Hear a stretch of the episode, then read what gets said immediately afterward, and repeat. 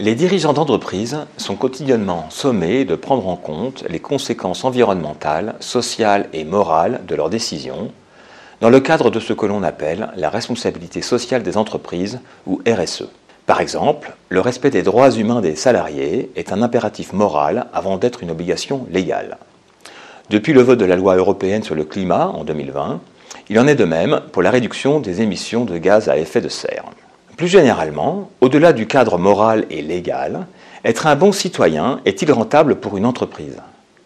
En d'autres termes, la vertu paye-t-elle?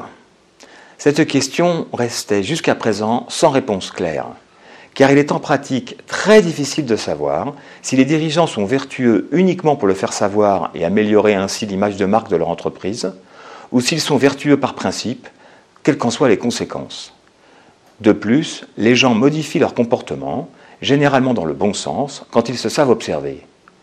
La bonne nouvelle apportée par notre étude est que la question La vertu paye-t-elle? a désormais une réponse claire et qu'elle est positive.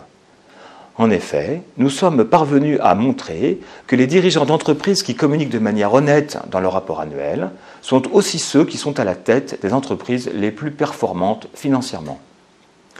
Le critère d'honnêteté que nous avons utilisé n'est pas connu du grand public, mais seulement des philosophes des sciences. Il est par conséquent possible d'affirmer que les dirigeants dont nous avons analysé les communications sont honnêtes sans le savoir. Autrement dit, la vertu n'est pas que sa propre récompense, mais a des conséquences sonnantes et trébuchantes. Les applications pratiques de notre étude pour les dirigeants et cadres d'entreprise sont nombreuses. J'en citerai ici deux majeures. Premièrement, la tension qu'il peut sembler exister entre la vertu d'entreprise et la performance financière est une illusion les deux ne se contredisent pas. Au contraire, elles vont de pair et il n'est pas nécessaire de monter une campagne marketing mettant en avant la première pour obtenir la seconde.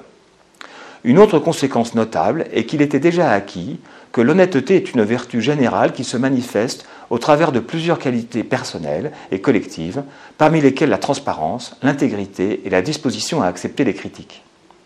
À cette liste, il est désormais possible de rajouter que l'honnêteté des dirigeants contribue à la performance financière des entreprises.